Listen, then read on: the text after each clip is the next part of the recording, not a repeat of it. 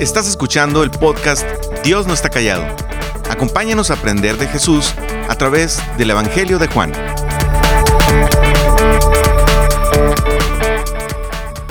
En el episodio anterior abordamos los versículos 1 y 2 del primer capítulo de Juan, donde entre varias cosas vimos eh, a quién se refiere Juan al decir verbo, Vimos que originalmente en griego significa logos y la importancia de esta palabra logos tanto para los judíos como para los filósofos de esa época. También vimos la importancia de la Trinidad y cómo la Trinidad existe desde antes de la fundación del mundo. Vimos cómo eh, a través de la Biblia hay varios pasajes donde les vemos actuar en conjunto. Y esto, entre varias cosas, significa que Dios, Dios Padre, Jesús y el Espíritu Santo han estado en comunión desde siempre. Dios no necesitaba crear al mundo ni crearnos a nosotros. Él no era un Dios solo, aburrido, sin los seres humanos. Él ya estaba feliz, completo y satisfecho en sí mismo. Dios no necesitaba crearnos para amar y comunicarse. Él ya amaba y era amado y se comunicaba desde el principio con el Hijo y el Espíritu Santo. Dios no tenía por qué crearnos y darnos vida y sin embargo lo hizo y aquí estás escuchando este podcast porque tienes vida y porque tienes hambre de conocerlo.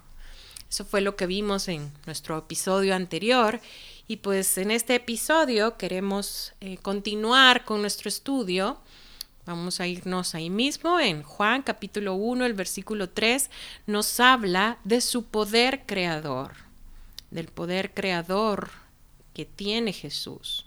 Mira lo que dice versículo 3. Por medio de Él todas las cosas fueron creadas. Sin Él, nada de lo creado llegó a existir.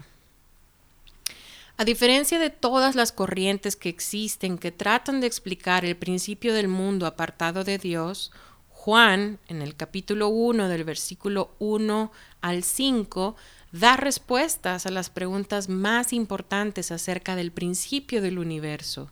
De hecho, la respuesta que encontramos en la Biblia es la más razonable.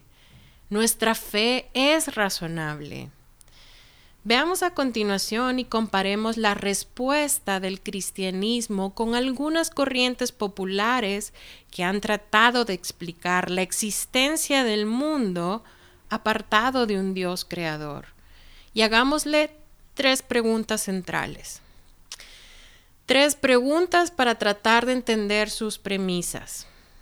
La primera es ¿quién o qué creó lo que existe? La segunda, cómo lo creó o cómo se creó. Y la tercera, cuándo sucedió. Va la primera. Existe una corriente que dice que todo lo que existe y la existencia misma es ilógica e irracional. De acuerdo con esta corriente, ¿quién creó lo que existe? Esa es la primera pregunta. Pues quién sabe. Esa sería su respuesta. ¿Cómo lo creó? Segunda pregunta. Pues quién sabe, no se puede llegar a saber, no se puede llegar a conocer. Bueno, pregunta tres. ¿Cuándo sucedió? ¿Quién sabe? No se puede llegar a saber, todo es irracional, sin propósito, caótico. La solución para ellos es que no existe respuesta lógica y racional a lo que existe. Todo es caótico. Todo es irracional y absurdo. Todo carece de significado, nada tiene respuesta, no hay relación entre causa y efecto. Mira, este punto de vista puede mantenerse en teoría, pero en la práctica no puede sostenerse como argumento válido que todo sea un caos absoluto. Por ejemplo, intenta caminar traspasando la pared. No se puede. Existe una ley absoluta que impide que traspasemos objetos. Intenta ocupar el espacio que ocupa una pared erigida.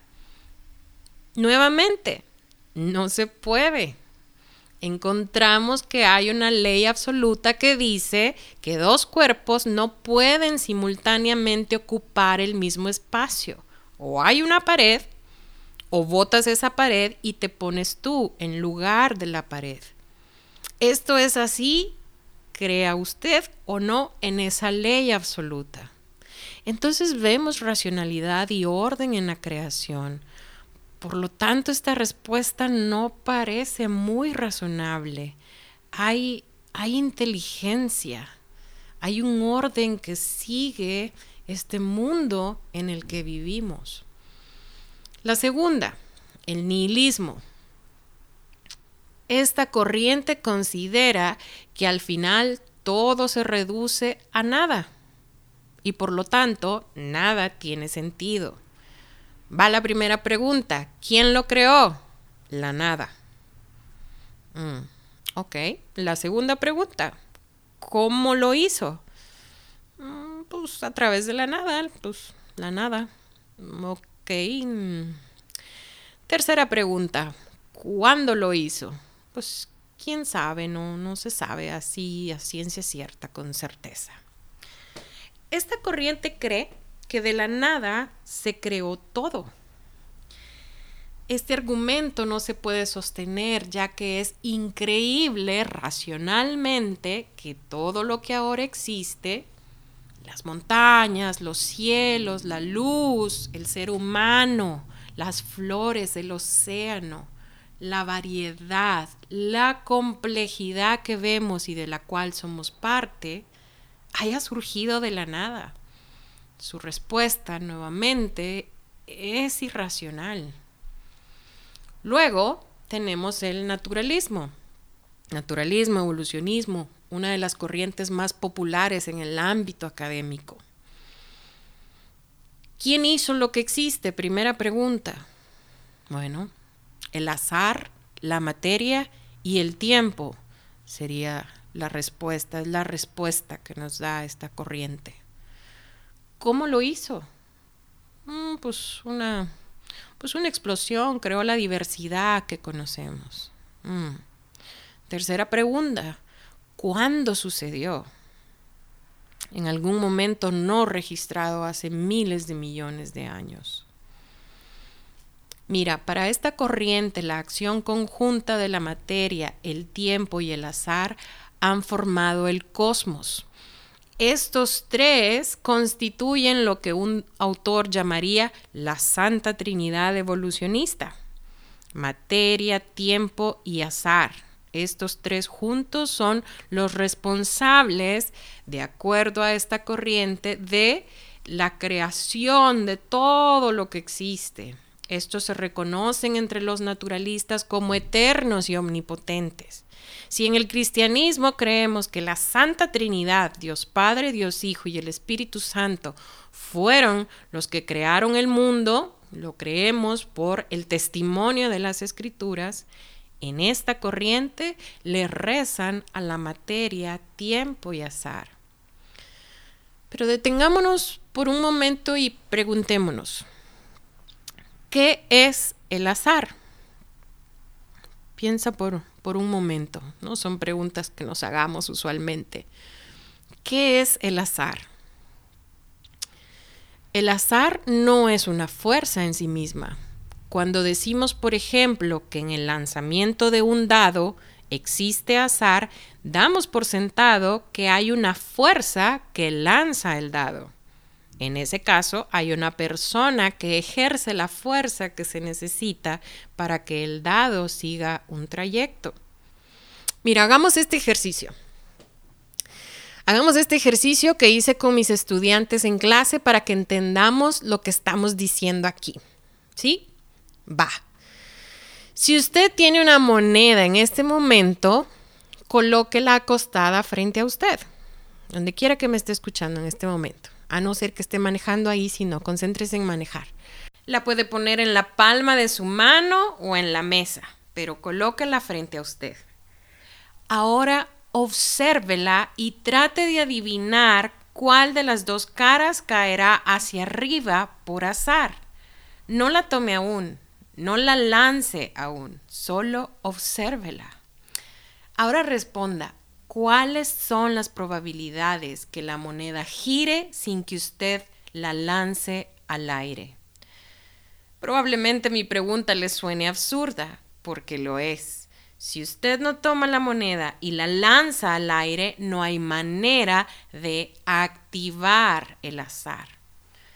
Como podrá ver con este ejemplo, el azar no es una fuerza en sí misma, no es una fuerza responsable del lanzamiento de la moneda al aire, tampoco es un intelecto que diseña el patrón exacto de las probabilidades matemáticas, ni dicta la trayectoria. El azar no determina nada en absoluto. El vacío y el problema de esta corriente tan aceptada académicamente como científica tiene este y otros problemas desde sus bases teóricas. Para que algo, un fenómeno, sea comprobable, debe pasar por los rigurosos pasos del método científico. Y para que esta corriente logre ostentar el título de científica, debe dar cuenta de lo observado es decir, debe haber alguien lo suficientemente longevo que pueda dar cuenta que todo se originó como esta corriente lo asegura, ya que la observación es el primer paso del método científico. Hay varias personas creyentes en el evolucionismo que argumentan que esta corriente ha sido ampliamente documentada y por lo tanto ha pasado la prueba del tiempo y de los pasos científicos. Sin embargo, si reprobar el primer paso del método científico, que es la observación, no es suficiente, no logra pasar más allá del paso de experimentación. La ciencia por definición solo se ocupa de cosas que pueden ser observadas y reproducidas por experimentación, y el origen de la vida no puede ser ni observado ni reproducido en un laboratorio, y sin experimentación no hay título de científico. La creencia en la corriente evolutiva es un asunto de pura fe y como diría nuestro amigo MacArthur, no es más científica que cualquier otro tipo de fe religiosa. Alguien pudiera decir, pero la fe religiosa no es científica. Esta corriente tampoco. El problema con el que se enfrenta estas y otras corrientes que tratan de dar cuenta de cómo comenzó todo lejos de Dios es que si vemos a nuestro alrededor, hay racionalidad y orden en la creación. Como dijo mi profesor universitario y arqueólogo de la National Geographic, Fabio Amador, en medio de una clase acerca de la evolución, el ADN está tan perfectamente diseñado como si alguien lo hubiese dispuesto así. En el fondo de las personas que más rechazan la idea de un creador saben que por un simple ejercicio de observación existe orden y coherencia en lo creado, como si alguien lo hubiese dispuesto así. Mira, uno de, varios resultados que deja, por ejemplo, el naturalismo es que al creer que todas las cosas suceden conforme a procesos naturales, que nada es sobrenatural y por lo tanto no puede existir un creador personal, es que lleva a la conclusión que nada tiene propósito ni diseño y por lo tanto no provee una base para creer que la vida humana tenga un valor o importancia y eso, además de dejar al ser humano en una posición angustiante, hace que la moralidad carezca de todo sentido. Si no existe un creador personal a quien la humanidad tenga que rendir cuentas y la supervivencia, el mejor adaptado, es la ley que gobierna la vida en el universo, todos los principios morales que regulan la conciencia humana carecen de fundamento y sentido. Y si todo es relativo, lo es también la justicia social. Juan, en estos versículos del 1 al 5, está declarando que el mundo no es un absurdo, hay un propósito y un orden detrás de todo. Él expresa la verdad más profunda del universo en los términos más claros. El Dios infinito y eterno creó todo lo que existe y se hizo hombre en la persona del Señor Jesucristo y alumbró y habitó entre los hombres. Ahora comparemos, hagamos el mismo escrutinio que acabamos de hacer, las mismas preguntas, quién, cómo y cuándo, al cristianismo. ¿Quién creó lo que existe? Mira lo que dice Juan, el capítulo 1, versículo 1 y 4. Todas las cosas por Él fueron hechas y sin Él nada de lo que ha sido hecho fue hecho. En Él estaba la vida y la vida era la luz de los hombres. Considera lo que dice Colosenses capítulo 1 versículos 16 al 17, porque por medio de Él fueron creadas todas las cosas en el cielo y en la tierra, visibles e invisibles, sean tronos, poderes, principados o autoridades. Todo ha sido creado por medio de Él y para Él. Él es anterior a todas las cosas que por medio de Él forman un todo coherente. La Biblia no guarda silencio sobre estos temas. Nos está diciendo claramente que el mundo fue creado por Dios. Hay una inteligencia y un responsable en la creación. Segunda pregunta, ¿cómo lo creó? Juan 1, versículo 3 dice, por medio de él. Versículo 4, en él estaba la vida.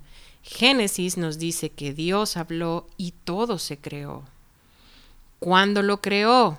En el principio versículo 1 de Juan 1, nos está diciendo en el principio. Génesis 1.1 nos lo dice, en el principio. La Biblia nos establece que hay un principio. La Biblia no es irracional, contiene la palabra de Dios. Citando las palabras de John MacArthur, la Biblia ofrece la única explicación precisa que puede encontrarse en cualquier parte acerca de cómo empezó nuestra raza, dónde se originó nuestra capacidad moral, por qué parecemos incapaces de hacer lo que nuestra conciencia dice que es correcto y cómo podemos ser redimidos de esta situación desesperanzadora.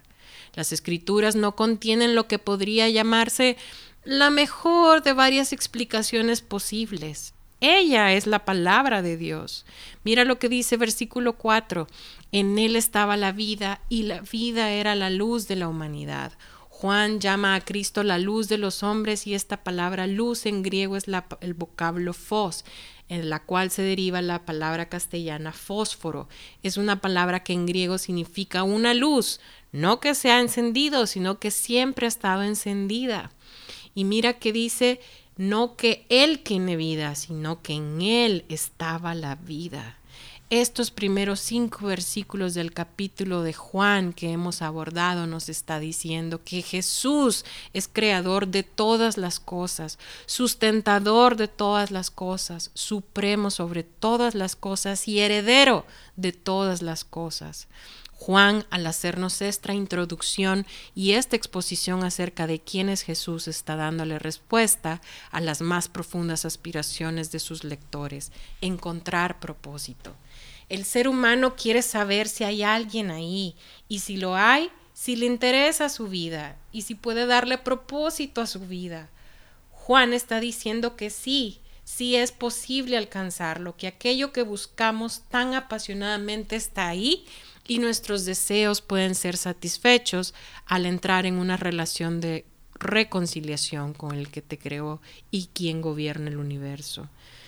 Si Dios es quien creó todo lo que existe a través de Jesús en el principio, cuando fundó los cielos y la tierra, entonces hay un creador.